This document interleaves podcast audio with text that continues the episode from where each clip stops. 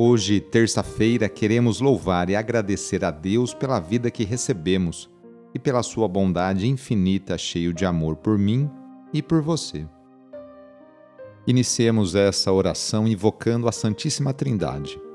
Em nome do Pai, do Filho e do Espírito Santo. Amém.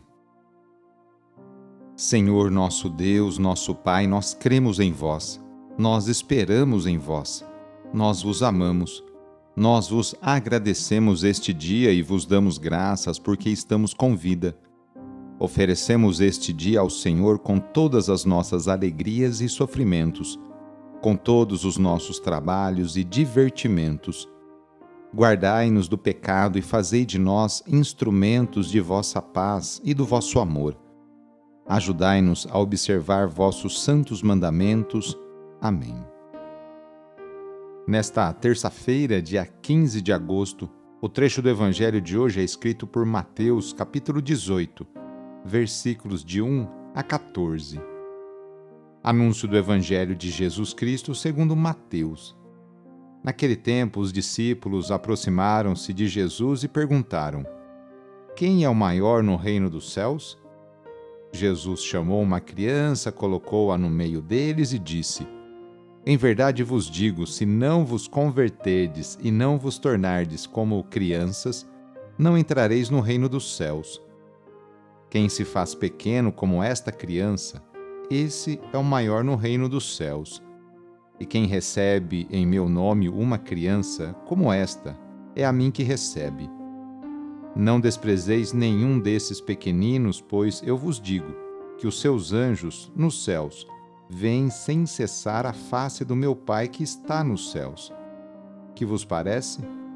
Se um homem tem cem ovelhas e uma delas se perde, não deixa ele as noventa e nove nas montanhas para procurar aquela que se perdeu?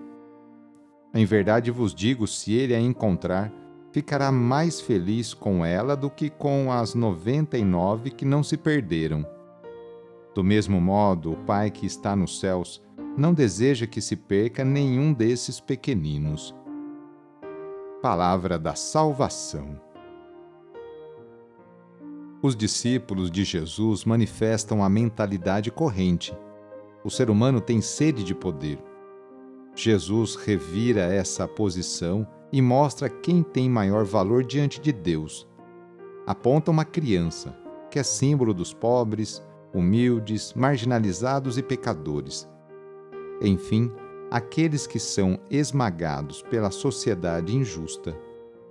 Esses constituem justamente o centro de atenção de Jesus, tanto que seu reino é constituído por pessoas assim.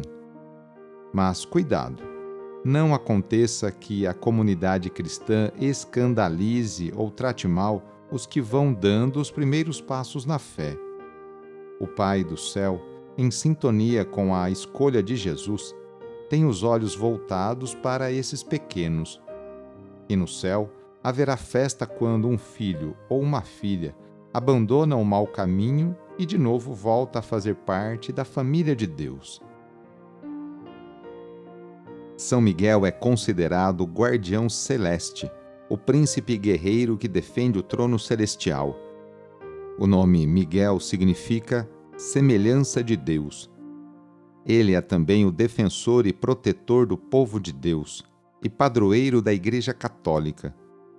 São Miguel Arcanjo é o chefe supremo do exército celestial, dos anjos que são fiéis a Deus. Ele é conhecido também como o Arcanjo da Justiça e Arcanjo do Arrependimento. São Miguel Arcanjo é o grande combatente e vencedor das forças do mal. Rezemos a São Miguel Arcanjo pedindo a proteção para você e para toda a sua família.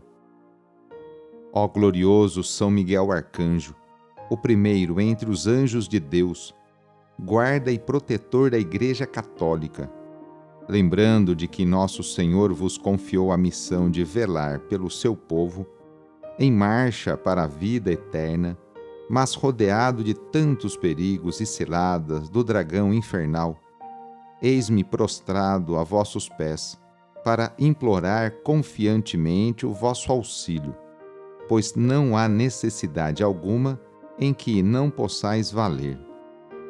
Sabeis a angústia por que passa minha alma. Ide junto a Maria, nossa mãe, muito amada. Ide a Jesus e dizei-lhe uma palavra em meu favor, pois eu sei que eles nada vos podem recusar.